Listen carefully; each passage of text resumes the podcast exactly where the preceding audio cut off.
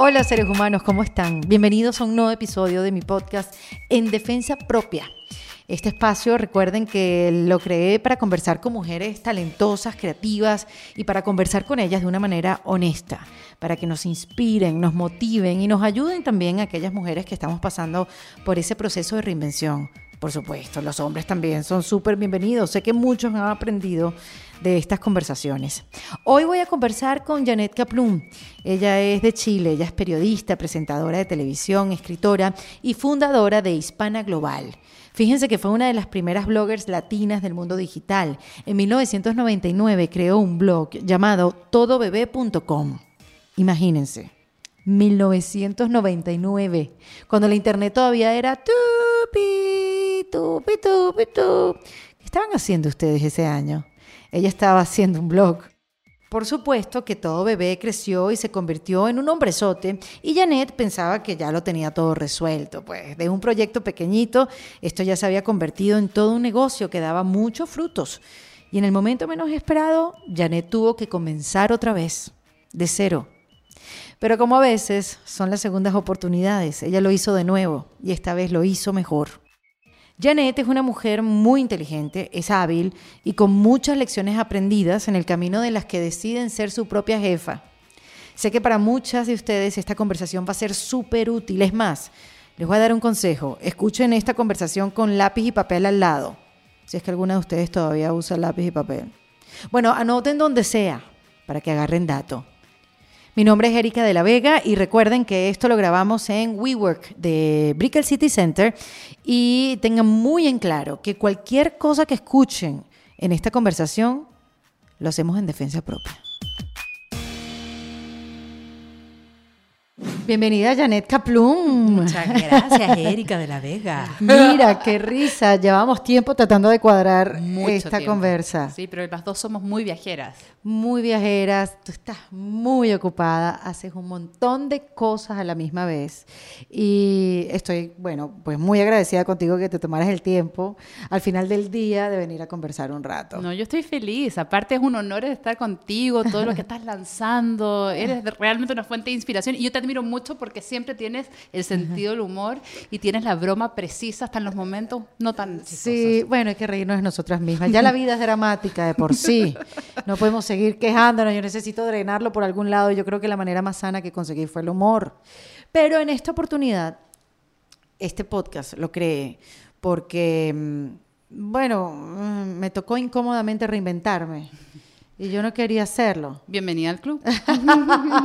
no lo quería hacer. Yo no estaba, yo no, yo no, yo no busqué tener una propia voz ni nada. Yo simplemente emigré y me vi obligada a reinventarme. Y yo llevo muchos años, además, fuera, o sea, muchos años, seis años me parecen un montón.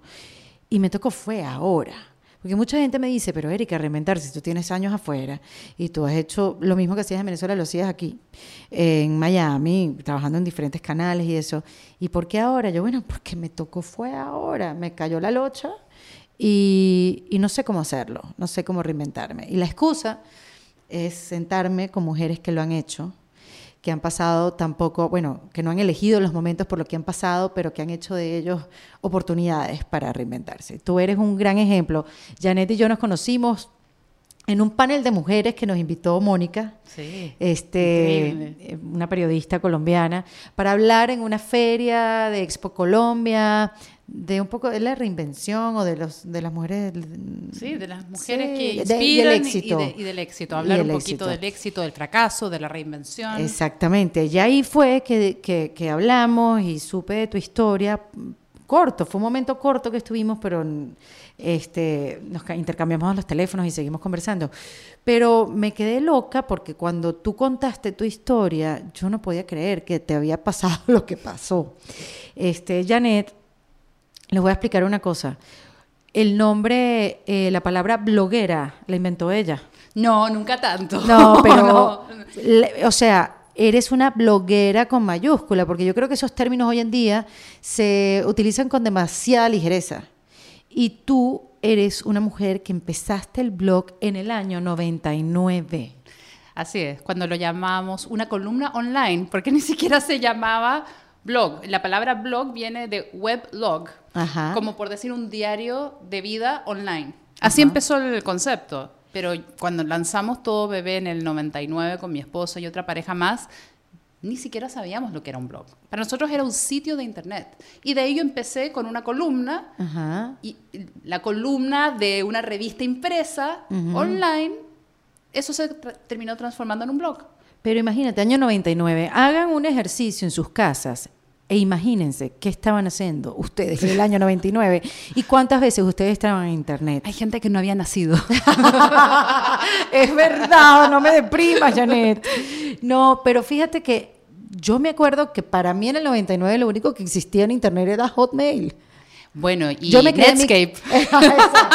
Yo me creé mi cuenta en el año 98 de Hotmail y estoy segura que yo no hacía más nada ahí. Escribía unos mails y ya, yo todavía leí prensa hasta el año 2000 y pico, todo me enteraba yo por el periódico.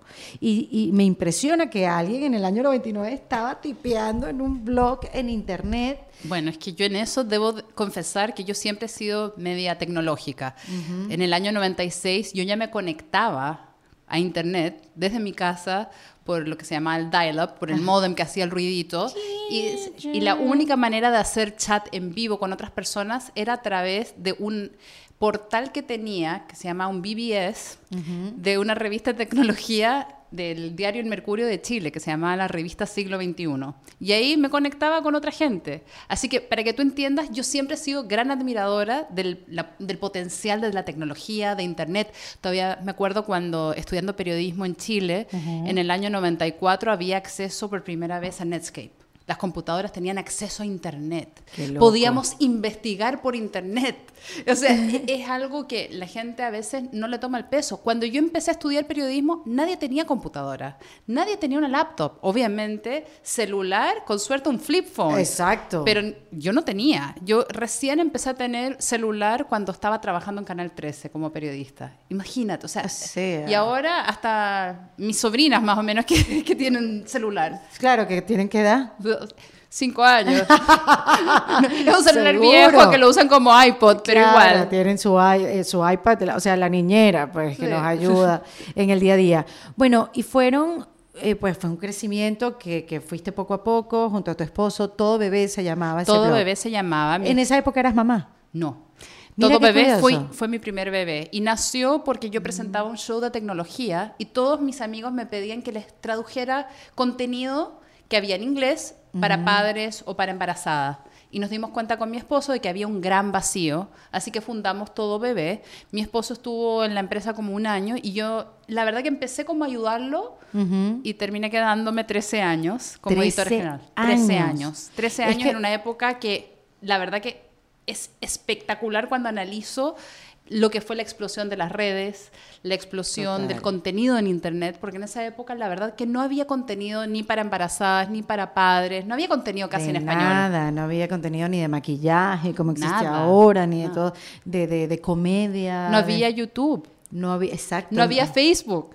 Qué No había locura. WordPress, que es la plataforma más utilizada por los bloggers. ¿Y No había quiénes eran- Instagram. ¿Quiénes eran tus usuarios? Muchas mujeres y también muchos hombres de Latinoamérica, de México, de Chile, de Argentina, de España y también de Estados Unidos, porque al final nadie te enseña a ser ni mamá ni papá. Correcto. Y yo como periodista, como comunicadora, me apasionó esto de poder crear tu contenido, de ser tu propio editor, de publicarlo, pero sobre todo interactuar con las personas. Teníamos un, lo que era un bulletin board en el fondo, como los foros de todo bebé, que tenía millones y millones de páginas. Pues la gente interactuaba, uy, no he podido quedar embarazada, la gente se daba consejos, se daba apoyo, alguien que perdía al bebé. Eh, cuando yo logré quedar embarazada, eh, a mi hijo le pusieron el editorcito.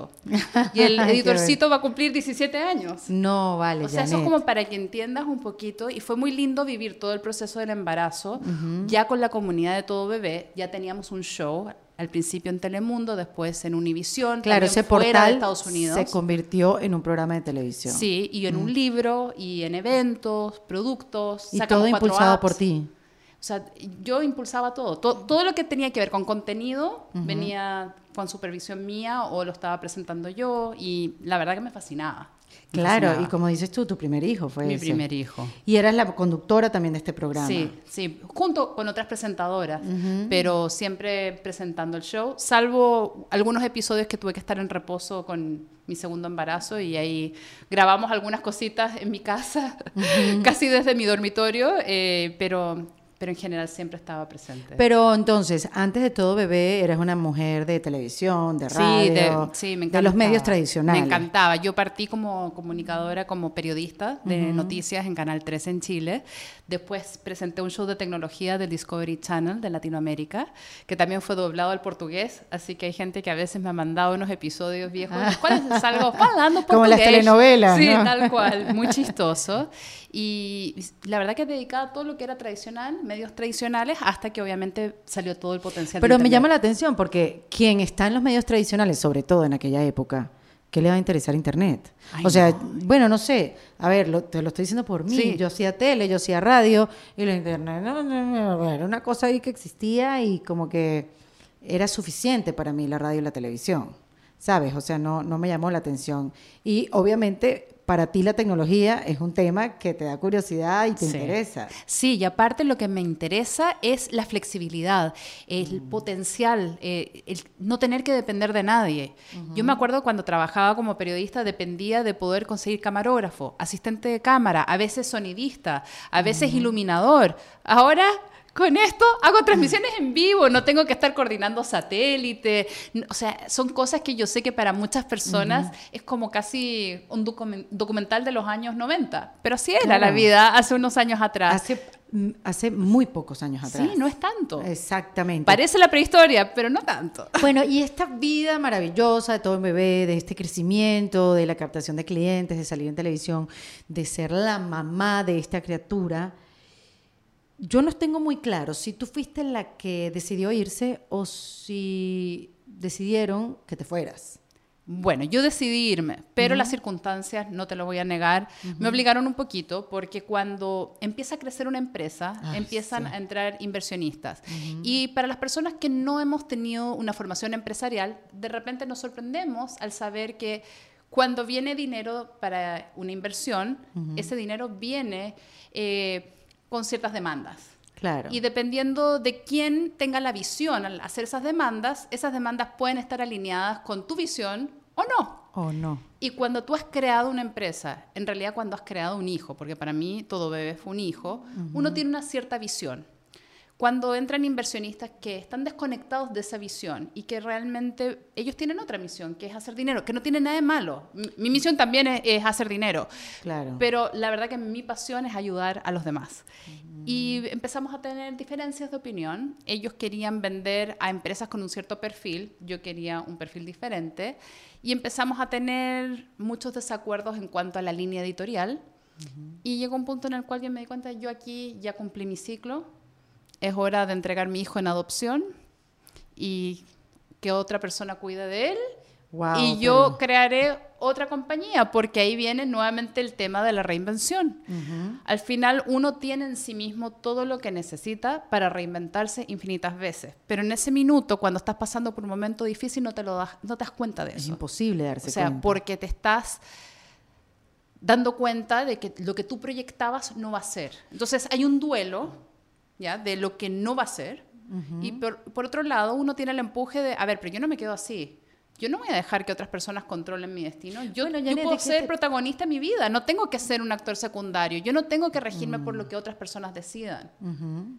Te puedes preguntar también, porque en ese momento te preguntas si estás tomando la mejor decisión o, peor aún, yo era todo bebé. O sea, si no lo tengo, ¿quién soy? Eso sí, muchas Uf. veces nos pasa que nos definimos por lo que, Por lo que hacemos, y no por quienes somos. Y eso es un error. Yo por suerte en eso sí hice un poquito de, de trabajo interior, te diría. eh, y por más que todo bebé, hasta el día de hoy le tengo un cariño muy especial.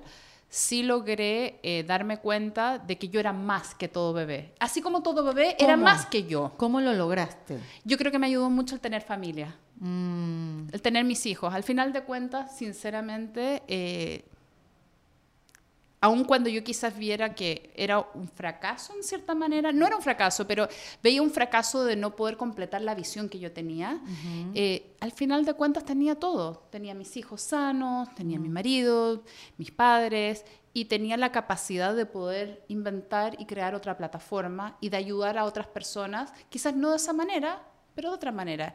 Y también como que hice las paces de que había hecho todo lo posible por, por mantenerme mm. ahí. Mm. Y llega un punto en el cual tú también tienes que tener muy claros tus valores, porque si no, no tienes un punto de vista claro, no tienes valores, no tienes integridad, en la noche vas a poder dormir tranquila yo no podría. yo con mi decisión me quedé muy tranquila, no hice nada incorrecto, no, no es que vendí los secretos de todo bebé para lanzar una plataforma rival. No, eh, la verdad que teníamos una diferencia de opinión, la empresa terminó vendiéndose, se la llevaron a México. Eh, que yo sepa sigue, eh, sigue, sigue pero con un perfil totalmente diferente. las personas que entren hoy no tienen idea de quiénes fueron las personas que lo formaron. Y de lo que fue. De lo que fue, ni tampoco de cómo se forjó. Eh, me dolió mucho que se borrara mi nombre de los artículos que yo sí había escrito. Mm. Pero sabes que llega un punto en el cual... Tienes que pasar la página. No, tienes que tener el enfoque de Elsa y Anna de Frozen. Let It Go. ya te iba a decir, explícame, porque esa no, no la vi muchas veces. No, no, no, no te preocupes, pero todos van a entender. La canción, aunque no hayas visto la película, sí la conoces. Let It Go. No, no la voy a cantar porque le tengo mucho respeto a las personas que estén escuchando este podcast. Y queremos que se queden. Queremos que se queden y que no nos demanden por un posible daño auditivo. Mira, sí, bueno, es eso. Obviamente, para seguir adelante tienes que dejar algunas cosas atrás y que no te importen, tengan que resbalar porque es imposible entonces. Imagínate seguir en la vida con ese peso atrás, ¿no? Y aparte que en la vida hay ciclos. Tenemos que entender que a mm. veces se cumplen los ciclos en la vida y se cierran ciertas puertas porque es necesario para poder abrir otra. Y quizás en ese momento no tienes la capacidad de vislumbrarlo, pero no podemos entender el porqué de todo, pero sí podemos descubrir un para qué. Y es muy importante tener eso siempre en nuestra cabeza y tener la tranquilidad de que puedes transformar hasta la situación más imposible, la situación que se te escapa a tu control, una situación que no has buscado, le puedes encontrar un para qué, le puedes encontrar un propósito. Y cuando tú le das a tu vida ese propósito, te llenas de energía, empiezas a buscar la manera de levantarte y superas tu duelo. Claro, es un duelo. Y hay que darse tiempo. Sí, es lo mismo cuando te quitan un programa. O sea, las, personas que hemos trabajado en televisión, cuando te cancelan un programa de televisión, se vive un duelo. Pero es distinto, Janet, porque un programa de repente tú lo puedes sentir más tuyo, uno más tuyo que otro, porque quizás hay productores que tienen más voz que tú, entonces uno lo siente, ah, este sí era mi programa, este no tanto y tal, pero este era realmente tu bebé y era un pedazo de ti. Yo hice radio durante casi 20 años y cuando dejé de hacerla me perdí, no sabía quién era, porque yo era la radio. Y cuando me quedé sin ella, tuve un problema existencial. ¿Qué soy si no estoy haciendo radio? Y, es eso, tomarse el tiempo de descubrirte y darle sentido a quién eres realmente y darte cuenta y convencerte de que no eres esa nada más, que eres otras. Que tienes mucho que aportar, quizás ya no tanto en ese camino que habías adoptado, sino que quizás hay otros caminos. Y a veces se nos olvida por qué estamos haciendo las cosas, porque estamos acostumbrados a que nuestra vida sea de cierta manera. Pero los cambios son buenos, porque nos ayudan también a crecer. Si nos mantuviéramos siempre igual, nunca nos empujamos, nunca nos desafiamos a probar algo nuevo, nunca experimentamos. Y lo que sí para mí fue una lección súper importante fue perderle el miedo al fracaso. Porque sabes qué? Un fracaso es un episodio en tu vida, no es que eres un fracasado. Claro. Y aunque no sea un fracaso, el que las cosas no te salgan como tú querías o como las proyectabas, no significa que sea malo, significa que hay una lección. Y cuando tú aprendes esa lección y la aprovechas, realmente sales muy fortalecido y también te ilumina para dónde seguir. Pero una vez que pasas ese momento de, estoy perdida, no sé qué hacer, qué hago. Y para cualquier persona que se sienta así, mi recomendación es encuentra la manera de disciplinarte, de encontrar una razón por la cual levantarte de la cama en la mañana. Porque cuando pierdes tu trabajo o pierdes lo que te identificaba a ti como persona, estás tan perdido que a veces te despiertas y, y- y ¿qué hago hoy? Claro, porque no tienes rutina. No tienes... eh, Pero te puedes crear una nueva rutina. Correcto. Y eso es súper importante, darte cuenta que te- tú tienes el poder de crearte esa rutina, tienes el poder de crearte ese propósito. Sí, que nadie va a venir a rescatarte. No, pero tú te puedes rescatar a ti mismo. Sí, es así, Siempre. realmente, realmente. Claro, esto lo habla ya Janet, porque bueno, la historia que viene después es mucho mejor, pero ese momento me quería detener porque claro, ya después cuando lo ves hacia atrás dices, sí, es difícil, pero puedes salir de eso, pero quería como que quedarme ahí un rato específicamente, porque hay muchas personas que quizás están viviendo ese Sí, momento, y- y- de no saber qué hacer, de no saber para dónde ir, normal. porque además cuando tomas esas decisiones viene el- la pregunta ¿y, y qué pasaría si o qué pasa si empiezan las dudas? ¿Habré tomado la mejor decisión? ¿Y qué pasa si ahora hay mucha más competencia y no puedo? Porque, ojo, y uno, uno, uno se echa mucha basura encima. Puedes, eso que hablabas del fracaso, mucha gente puede pensar que no fracasaste, sino que simplemente, bueno, mira, no le salió bien, ya hará otra cosa. La que tiene eso en la cabeza eres tú. La gente va a pensar que soy una fracasada. Sí, no, que no me resultó, ¿por qué me fui? O, o van a empezar a, a- a hacer todas estas teorías, que sí hubo algunas, eh, pero, pero no había nada, o sea, realmente no había nada que esconder. Ahora, también como mencionas tú, claro, en este caso fue una decisión, pero hay mucha gente que se ve enfrentada a un cambio muy drástico que les agarra como un balde de agua fría. Totalmente. Y eso es sentir que te han quitado el piso de abajo de tus pies. Y es una sensación muy incómoda. Te puede llevar a deprimirte un poquito también, a cuestionarte muchas cosas, porque en ese caso ya no son tus decisiones, es cómo no me di cuenta, qué podría haber hecho para evitar esta situación. Y creo que por más que duela, tenemos que aceptar que la falta de control que tenemos sobre las acciones de los demás la podemos contrarrestar por, con cómo lo enfrentamos eso, cómo enfrentamos esos cambios tan duros que a veces nos imponen la vida sin que los busquemos. Y ahora, después que pasaste tu momento y dijiste, yo puedo. No estaba segura si podía. Bueno, yo lo voy a intentar. Yo me di un plazo. Ajá. Y eso es algo que también recomiendo. Porque yo digo, a veces uno dice, voy a intentar algo y si no me va bien, bueno, lo voy a intentar un año. Y si en un año esto no tiene pies ni cabeza y no puedo pagar mis cuentas, bueno, tendré que buscar otro camino. Pero me di un año y e hice un plan. Porque Claro. tampoco esto es al azar, a la suerte, que venga la energía y la inspiración divina. Y me siento en mi cama a meditar Sí. y a esperar que me llegue toda la energía positiva del universo. Eso no funciona. Las oportunidades hay que buscarlas.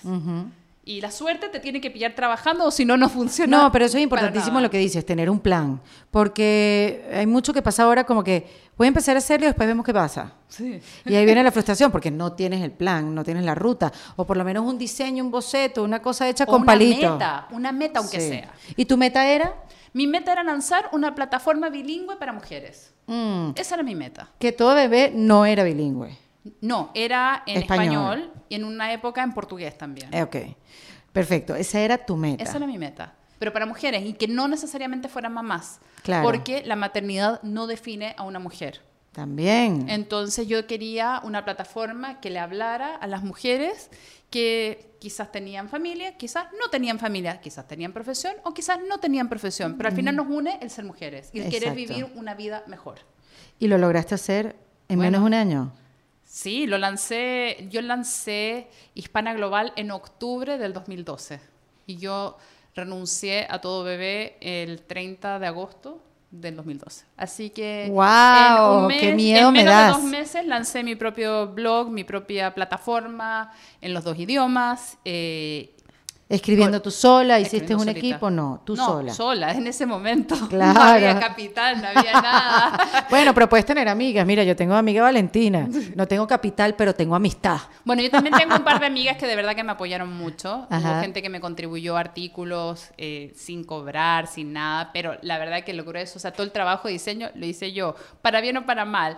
Eh, todo lo que era desarrollar en la plataforma WordPress, yo hacía mis cursos por YouTube, básicamente, o sea, aprendiendo de los videos que había. O sea, la verdad que hay muchos recursos que uno puede aprovechar y que no cuestan un centavo, pero hay que sentarse, Hay dedicarse, estudiar y concentrarse en eso también. Y lo difícil es que ese tiempo que le estás dedicando a aprender, no estás ganando dinero.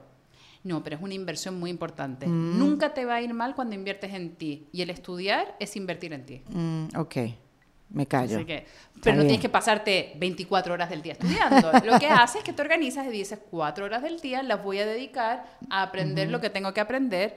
Cuatro horas las voy a pasar llamando a todo el mundo para contarles de mi nueva aventura, de lo que estoy haciendo.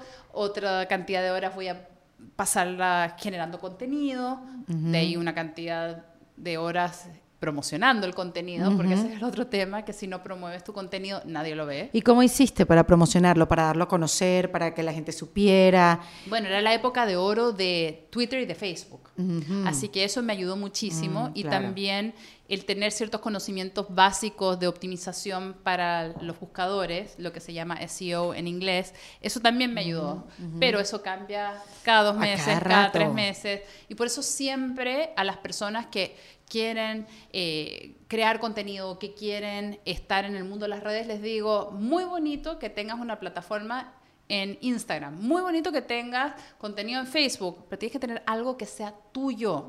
Porque el día de mañana se echó a perder Instagram, como pasó hace algunas Hace semanas poco, atrás. sí. Se echó a perder Facebook o Facebook decide no mostrarle tu contenido a nadie y se te fue el negocio. Bueno, ya lo están haciendo. Ya juegan con el algoritmo. y- 100%, pero hay gente que se confía en la plataforma de otras personas. Claro. Y eso es como construir un edificio mega moderno sobre un terreno que no te pertenece.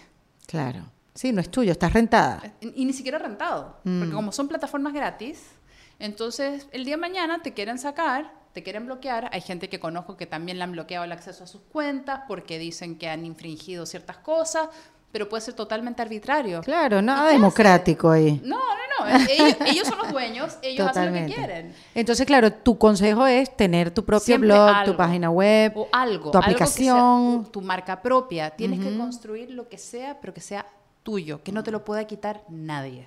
Y en esta oportunidad lo hiciste sola, sin nadie, ya aprendiste que venderlo o vender la idea o meter un socio no es la mejor idea. Bueno, depende. Lo que pasa es que hay diferentes caminos y cada uno tiene que, que encontrar el camino que le funciona. Yo descubrí que prefiero ser más chiquita, pero tener más control. Entonces, de esa manera, si quiero cubrir algo gratis, lo hago gratis. No todo tiene que tener un cheque ahí al portador.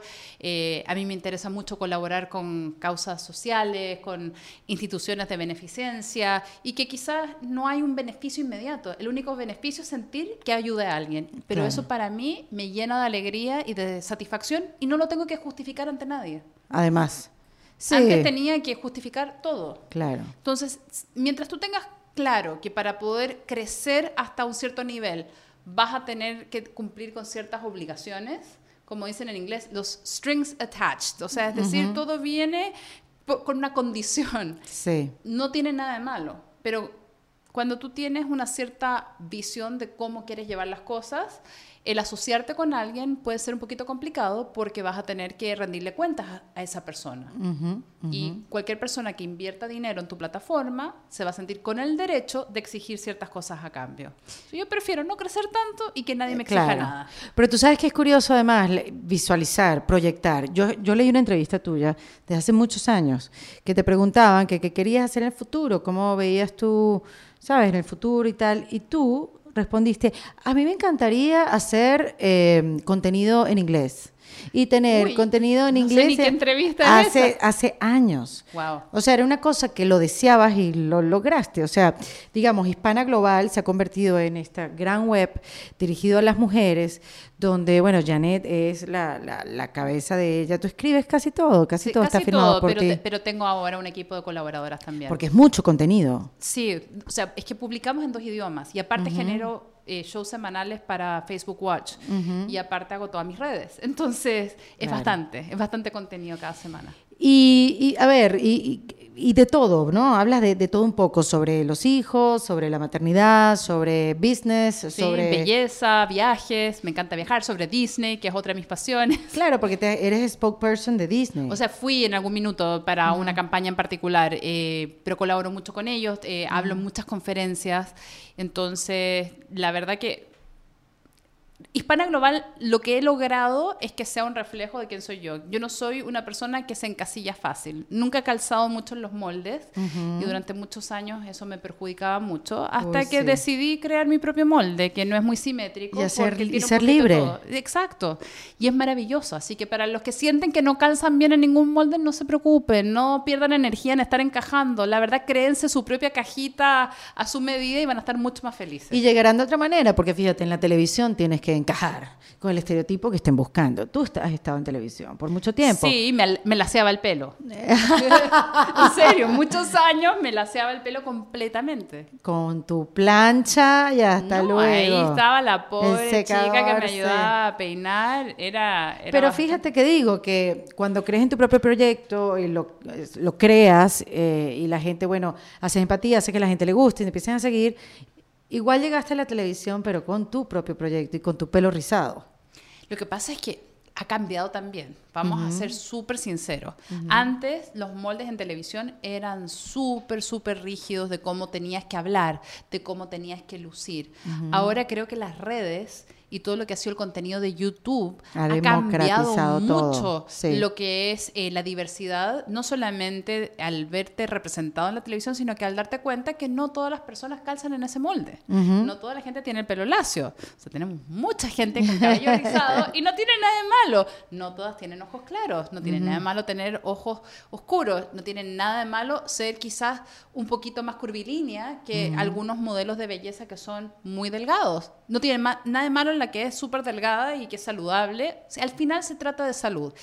Pero sí es cierto que cuando, por ejemplo, si eres un actor y están haciendo un casting, están buscando A alguien un en particular. perfil determinado y también en muchos shows están buscando una personalidad determinada.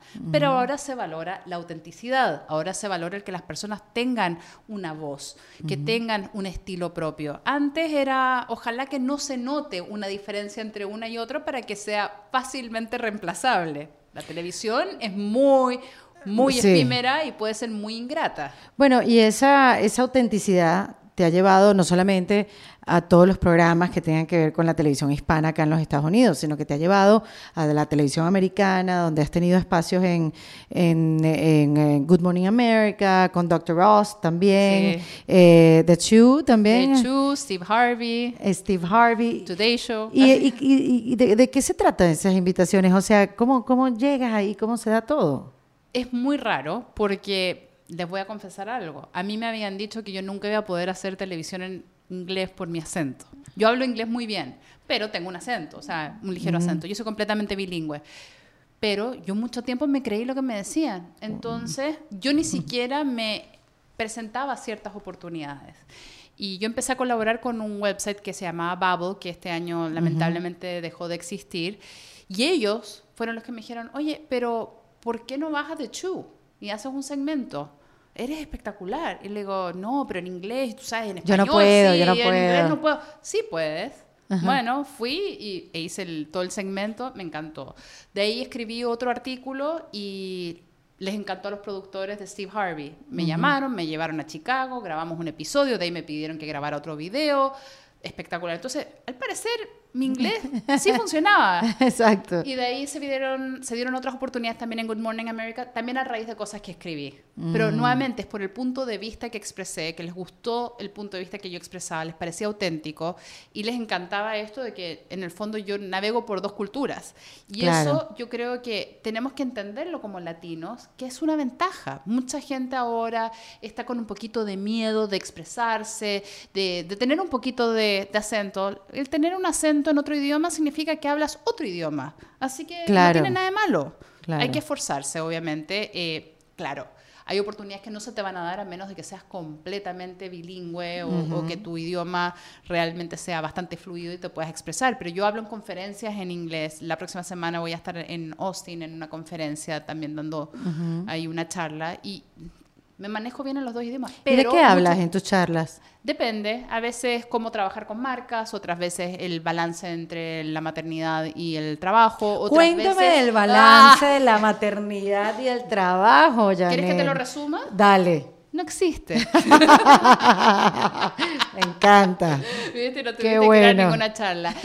Eh, Sin embargo, la haces y No, llega. a ver, puedes vivir una vida balanceada, pero no perfectamente equilibrada. Sí, Eso sí, quiere sí. decir que hay momentos en los cuales privilegias un aspecto de tu vida, en otros tienes que privilegiar otro, nunca descuidarte a ti misma, porque nunca nos ponemos en la ecuación a, nosotras- Sí. a nosotras mismas. Las mujeres somos muy malas en todo lo que tiene que ver con au- autocuidado, pero vida perfectamente balanceada existe. Qué No bueno que lo digas. Sobre todo en una web que se llama Hispana Global, donde uno podría pensar, sí se puede hacer todo, pero no. No, se puede hacer todo, pero no a la misma Pero no vez. perfecto, además, y no lo puede hacer todo igualmente bien. Somos Sí. seres humanos y el día Sí. tiene 24 horas, tenemos cierta cantidad de energía, tenemos que cuidar nuestra salud y a veces mí me gusta mucho- son poco realistas. Me gusta mucho la narrativa que se está dando hoy en día de la vulnerabilidad de las mujeres, porque antes se había como un- una imposición de nosotras mismas, de que somos perfectas, lo podemos llevar todo, de que divina, mira qué lindo, lo hago todo bien. Y aparte me veo fabulosa porque estoy es- entaconada, sí, maquillada y sí, sí. peinada perfecta a las 7 de la mañana, aunque no haya dormido nada en la noche anterior. Sí, sí, sí, sí, y esa era la narrativa. Ahora, hace un tiempo para acá, sí estamos como más abiertas a decir, estoy fundida.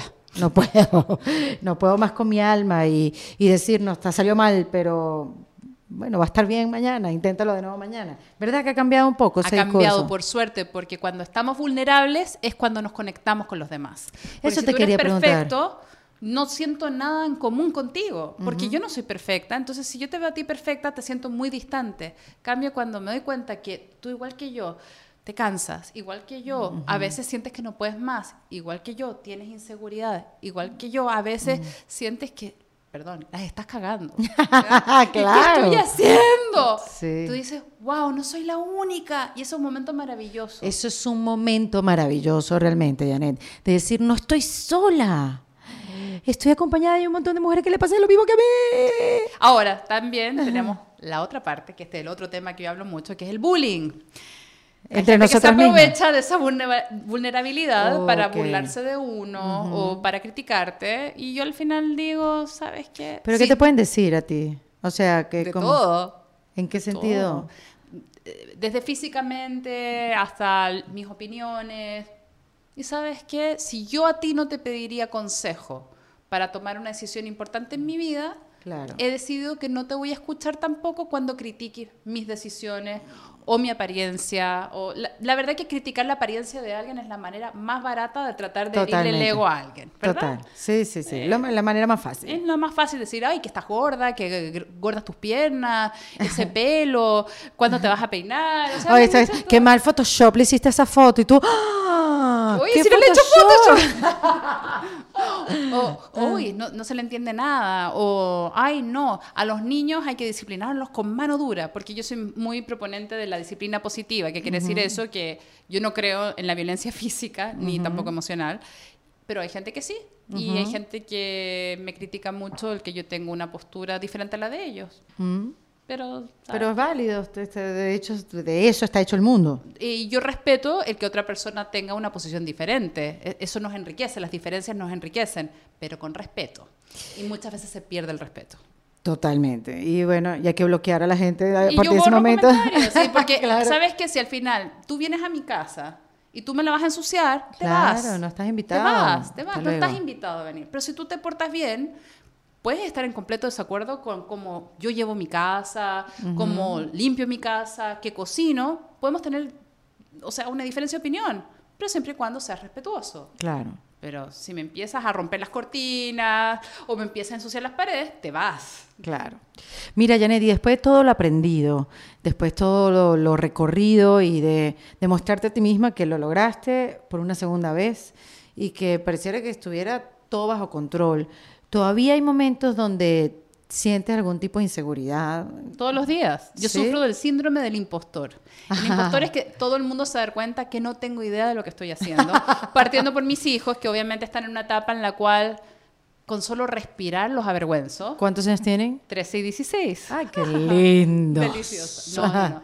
La verdad que son maravillosos, pero La edad es complicada. créanme que es una edad en la Sí. cual no hay filtro. Sí, es complicada, es complicada y todo les molesta y tú eres lo todo. peor que les pudiste haber pasado. Y todo es criticable. Y pasan del amor al odio. Y ellos te hacen sentir insegura.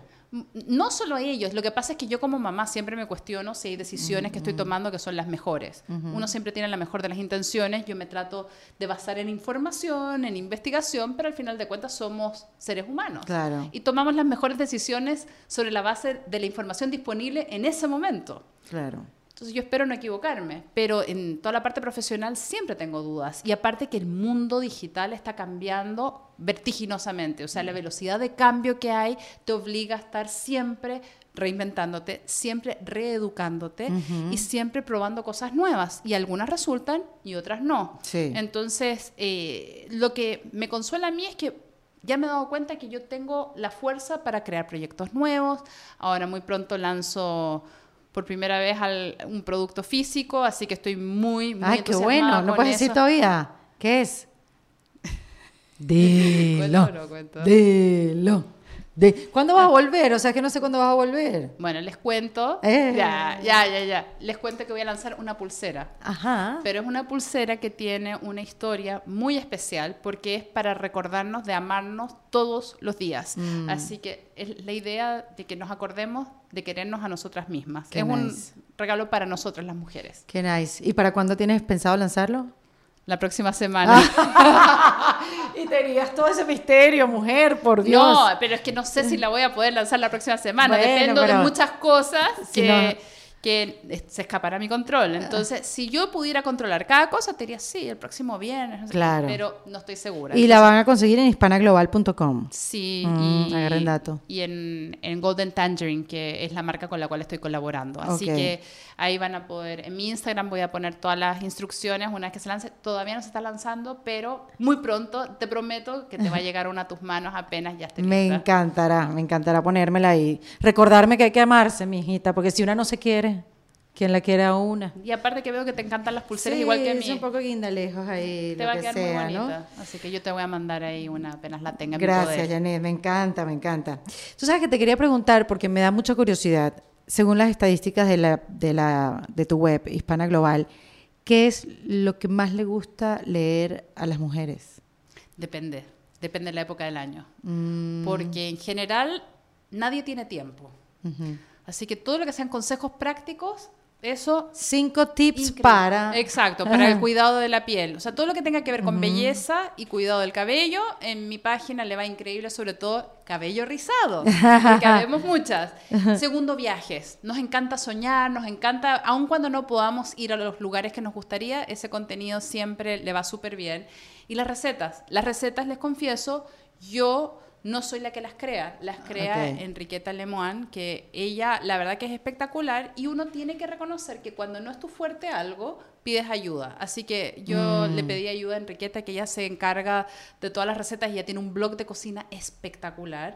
Y eh, te diría que semanalmente nos contribuye con una receta que sea fácil. Esa es la única condición. porque Todo que sea fácil. Todo tiene que ser fácil. Sí. Desde el, el cuidado de la piel tiene que ser fácil. Eh, la receta tiene que ser fácil. Dígame las coreanas que ahora tienen estos 10 pasos de la rutina antes de acostarse a dormir. Pero has visto los 10 pasos, ¿no? O sea, si yo hago eso, me quedo dormida ya en el tercero. O sea, Ah, sí. no puedo. En el lavamanos, sí, que no puedo más.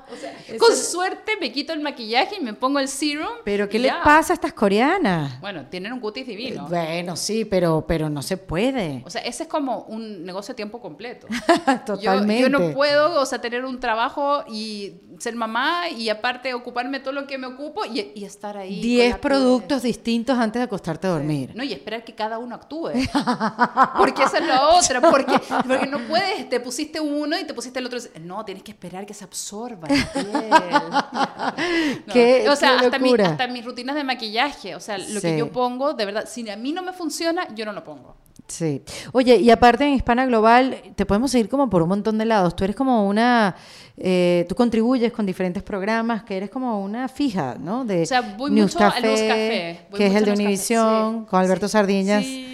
Sí, también yo mandar un beso de mi parte. Lo veo este viernes, Ah, lo ves este viernes. Ah, ok, pero te- no tienes más programas que vas. A sí, veces sí. voy a un nuevo día, a veces voy a Despierta América. Eh, voy a donde me inviten. Yo soy muy Muy ecuménica. Aparte también a veces me piden entrevistas de shows locales de otras partes de Estados Unidos, tanto en inglés como en español. Qué maravilla. Así que es, es curioso eso. eh, Y además, ¿qué de es eso? Das recomendaciones o das recomendaciones de regalos para el, el Día de la Madre. Así ¿De es. dónde aprendes tantas cosas? O sea, porque una cosa es eh, revisar por internet y otra es salir en televisión, donde sea. Mira, el otro día vi eh, cómo se doblan las sábanas en Facebook Watch, cómo se doblan las sábanas esquineras estas, las que son así. Las con el elástico. Que ahí tienes una colaboradora que te ayuda a- Totalmente, Cindy Husserman, que es espectacular, Sí. es panameña. Ella, ustedes no entienden, o sea, la manera en que ella organiza, porque yo soy muy organizada, Ajá. pero muy desordenada. Ok. Así que, nuevamente, uno pide ayuda a los expertos. Ese no es muy fuerte, pero belleza siempre me ha apasionado el tema. He entrevistado a muchos médicos, a muchos dermatólogos, pruebo muchos productos, vuelvo locos a todos en la casa con la cantidad de cosas que tengo. Y, y también, de verdad, el entrevistar a la gente, el conocer más gente, el leer me ayuda mucho a tener esa credibilidad para poder explicar por qué estoy recomendando algo. ¿Y qué, qué páginas web lees? ¿Cuáles entras tú aparte de Hispana Global, obviamente? no, no, no, yo entro a, A todas partes. en todas partes, tanto en inglés como en español. Y no entro solamente a tips de belleza, entro a sitios como Fast Company, como Forbes, como Fortune. Eh, leo mucho, es que me encanta leer. No, y además las experiencias de éxito de, de otras mujeres en el mundo anglo, Ah, pues no, es- obviamente... y, con eso yo me inspiro mucho, todas las Claro. historias, porque si tú realmente empiezas a leer las historias, hasta de gente que uno ve como tremendamente exitosa, te das cuenta que todos han tenido eh, baches en el camino, que todos han tenido dudas y que al final muchos de nosotros sufrimos de dudas todos los días Es así. y que es parte de. Totalmente. Entonces aceptas que sos parte de, de esa vocecita interna, pero también aprendes a no hacerle caso a esa vocecita interna que es como el abogado del diablo, que te critica todo. Sí, de esa todo. voz hemos hablado aquí en este podcast porque... Y a mí me alegra saber que todas la tenemos. Bueno, no sé si todas. No, todas las que se han sentado aquí la tienen. Claramente hay gente que es de una especie eh, más desarrollada que yo, que, que no tiene esas mismas dudas, que no se cuestiona tanto. Hay gente que hace. Yo me cuestiono, yo me cuestiono Sí, yo todo. también. Y, y, y- y hay que amarrarla con una cuerda la boca a la que siempre te está hablando no, le pongo mal. un pañuelo a veces y le digo, ya cállate, ya déjame. sí, Sobre sí. todo cuando me voy a subir a un escenario a hablar en inglés. Ahí le digo, "Ya cállate, cállate. Que me dice, tú no puedes, tú no puedes, tú no puedes, tú no puedes. Total, si Mira, pasa como algo, que me sí. río a mí misma y no pasa nada, todos se ríen contigo. Claro, claro que sí. No le des poder a ese bully. Totalmente. Y es mejor a eso, reírse de uno mismo. bueno, tú eres la Sí, experta. seguir adelante, claro, Sí. claro. Lo que pasa es que yo no soy muy chistosa.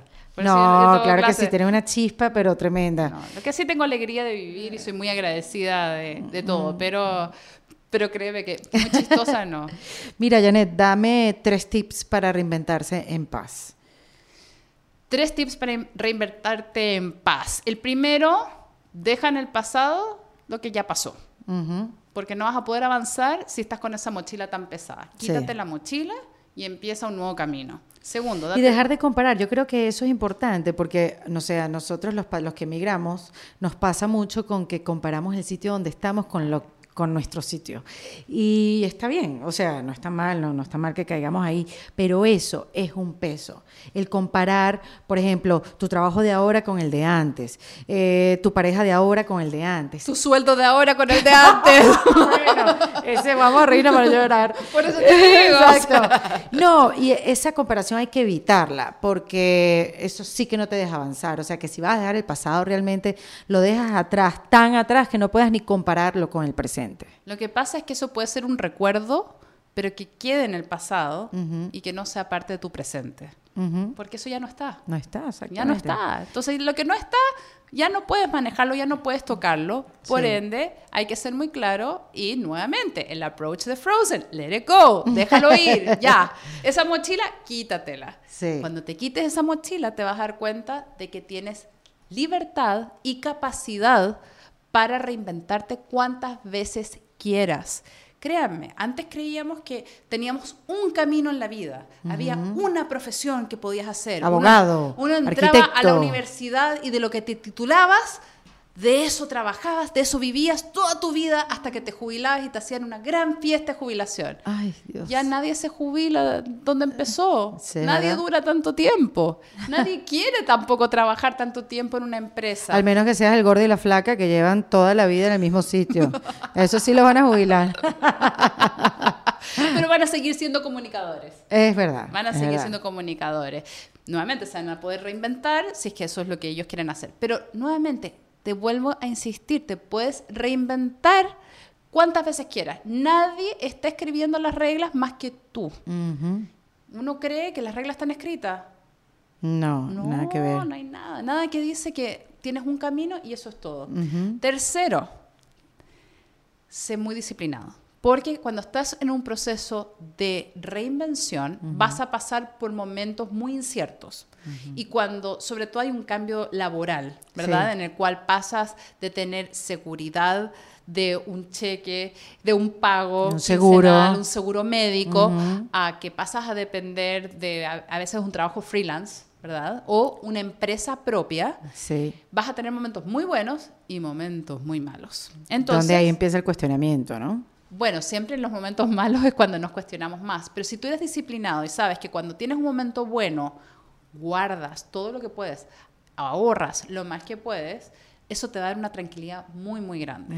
O sea, realmente créeme que hace una gran diferencia, sobre todo cuando tú estás lanzando una empresa propia, ya sea como freelancer o porque de verdad has creado una nueva empresa o un nuevo medio o te has lanzado como influencer. Hay mucha gente que le está yendo muy bien como influencer solamente sea lo que sea eso, porque es muy debatible el, el tema, pero sí es un Sí. creador de contenido digital, como prefiero yo con- eh, mencionarlo. Bueno, eso tiene mucho valor, pero hay que tener mucha conciencia de que eso puede ser muy efímero. Totalmente. Así que tienes que ser disciplinado, siempre gastar menos de lo que ganas, que a veces es muy difícil, porque cuando tienes hijos, tienes seguro y tienes Exacto. tantas cosas, ¿verdad? Sí. Pero esa disciplina te va a permitir que por lo menos puedas dormir un poquito más tranquila. Y yo te daría un cuarto consejo. Dame un bonus, exacto. Sí, un bonus tip. Ajá. Nunca creas que no puedes hacer algo. Mm, ese es bonito. Es que te voy a ser súper sincera. Yo he hecho cosas que jamás pensé que iba a ser capaz de hacer. ¿Cómo cuál? Conducir tres horas en vivo en inglés al lado de Al Gore. ¿What? Sí. ¡Qué locura! En un web show del calentamiento global. ¡Qué bárbara! O sea, ya de por sí hacer tres horas de transmisión en vivo en ¿Y cómo español. dijiste que sí? Porque al principio me habían dicho que lo iba a hacer en español. Entonces en español muy fácil para mí, porque tengo mucha práctica Claro, televisiva, eso. no me asusta hacer un programa en vivo. Y tres horas, bueno, iba a haber un equipo de producción, me entregarán el material que necesito preparar para las preguntas y ya. Pero una semana antes eh, Mira. decidieron que ya no lo iban a hacer en español, que iba a Cambia. ser inglés. Y me dice, pero si tú hablas perfecto inglés, Eh, hablo bien el inglés, pero no sé, o sea, en vivo es diferente. Y tres Y- horas sostenidas. Sí. Es Eh, duro. Es duro. Porque era una transmisión de 24 horas ¡Wow! de Climate Reality. Se llamaba The Y Dirty encima Weather el componente de ser Al Gore el que te acompañaba. No, o y, sea, con, y con generales y, y- y con gente muy inteligente que te sientes la persona más tonta del lugar donde estás, la más inepta y la, la menos experimentada, porque estás con directores que trabajan en Hollywood, con productores que trabajan en ABC News, con, o sea, gente... Claro, y, viene, y ahí viene la gran pregunta que te haces. ¿Qué hago yo aquí? Tal cual. ¿no? O sea, O sea, que, Ahí, que sí. esta vocecita, ni les explico la fiesta que tenía, Total. porque aquí tenía el audífono por donde me hablaban y que me decían, no, ya no está el invitado de, de Afganistán, no, cambia ahora a París. Y, y tú así. y de ahí alguien me me movió las tarjetitas y ya no tenía la tarjetita con las preguntas. Y había tantos invitados en vivo que te toca inventar. Claro. Entonces, puedes salir del paso en cualquier minuto, Ujú. porque la mitad de las veces nadie más tiene idea de lo que estás haciendo. Claro. Así que estamos todos tratando lo mejor posible y eso te tiene que dar la tranquilidad. Así que cuando tú crees que no puedes, silencia esa vocecita, silencia el bully y date cuenta que por lo menos prueba. No le Claro. des en el gusto, Claro, prueba. obviamente, Y lo obviamente. peor que puede pasar es que si te equivocas, bueno, pides perdón y sigues. Y eso fue lo que me pasó. Me equivoqué en una palabra, en la pronunciación de, de una palabra. Y yo dije, uh, sorry. Y llegué, Claro. la pronuncié correcto y de ahí seguí. ¿Pasó algo? No. No. Nadie tiró huevos a- al computador, no llegaron llamados en directo, nadie me Claro. insultó. No pasó nada. Además, lo estás haciendo en defensa propia. No, así que ese es mi cuarto bonus tip. qué bueno, gracias por ese tip y, y gracias por venir, Janet. No, gracias verdad. a ti por la invitación. No puedo creer todo lo que hablamos. No puedo creer que encontraste esa entrevista. Me la vas a tener que Te la voy a pasar, te la voy a porque pasar. me parece increíble. ¿Cómo sobre- lo proyectaste? Me pareció Es que yo sí creo ahora que uno va proyectando las cosas. Sí, seguro, y no te das cuenta. Y por eso Para lo bueno y lo que- malo. Sí, por eso que tienes que creer en ti. Sí, No te digas a ti mismo que tú no puedes hacer algo. sí, señor. Porque si no, de verdad tienes razón, no lo vas a hacer. Qué bueno que esto es como un chapuzón, un shot de, de optimismo, ¿verdad? Del sí se puede, Janet, para el 2020. No, no, eso sí que no. Eso sí que no va conmigo. La política sí que no. Qué No. chévere. No, pero bien, sigan a hispanaglobal.com, ahí van a conseguir cualquier cantidad de información. Se postea todos los días, está con lo más actual, con lo que sucede, información súper chévere, súper útil y bueno, es creado por Janet, que la pueden seguir. Ya- Además es Jeanette. Sí, es el nombre más complicado que se les ocurrió a mis padres. Es un nombre francés. Hubiera sido más fácil Juanita. Y eso es lo que quiere decir. Jeanette. Sí. Y aparte el apellido, Caplun. Como Caplun. Cataplun, pero Exacto, con K. con K. Así la consiguen igual. Yo les voy a dejar en la descripción del capítulo el, el link de la cuenta de Instagram de Janet. Pero en todos lados ahí estoy como hispana global o como Janet Caplun. Exactamente. Gracias por venir, Gracias a querida. ti por la invitación. Es lo máximo. Esto fue en Defensa Propia, grabado en los espacios de WeWork, producido por Valentina Carmona y editado por Andrés Morantes, con música original de Para Rayos Estudios. Recuerden suscribirse y recomendar el podcast. Yo soy Erika de la Vega y nos escuchamos en un nuevo episodio. ¡Hasta luego! ¿Estás listo para convertir tus mejores ideas en un negocio en línea exitoso? Te presentamos Shopify. Tal vez no lo sabías, pero nuestro podcast More Than Mamis es un negocio y lo empezamos por supuesto para desahogarnos y hablar sobre la maternidad, no para convertirnos en expertas de ventas y del e-commerce. Así que sí, necesitábamos ayuda para vender nuestro merch y poner en marcha nuestra tienda. ¿Y cómo suena con Shopify? Llegó otra venta. Shopify es la plataforma de comercio que está revolucionando millones de negocios en todo el mundo. Ya seas un emprendedor desde tu casa o desde donde sea, Shopify es la única herramienta que necesitas para iniciar, administrar y hacer crecer tu negocio sin dificultades. Con Shopify puedo gestionar pedidos, envíos y pagos desde cualquier lugar, brindándote toda la información y estadísticas de tus ventas al detalle. Regístrate para un periodo de prueba con tan solo un dólar al mes en shopify.com barra sonoro, todo en minúsculas. Ve a shopify.com barra sonoro para llevar tu negocio al siguiente nivel. Shopify.com barra sonoro. Okay, round two. Name something that's not boring. A laundry? Ooh, a book club. Computer solitaire, huh? Sorry, we were looking for Chumba Casino. That's right. ChumbaCasino.com has over 100 casino style games. Join today and play for free for your chance to redeem some serious prizes. ChumbaCasino.com. No purchase necessary. Where prohibited by law. 18 plus terms and conditions apply. See website for details.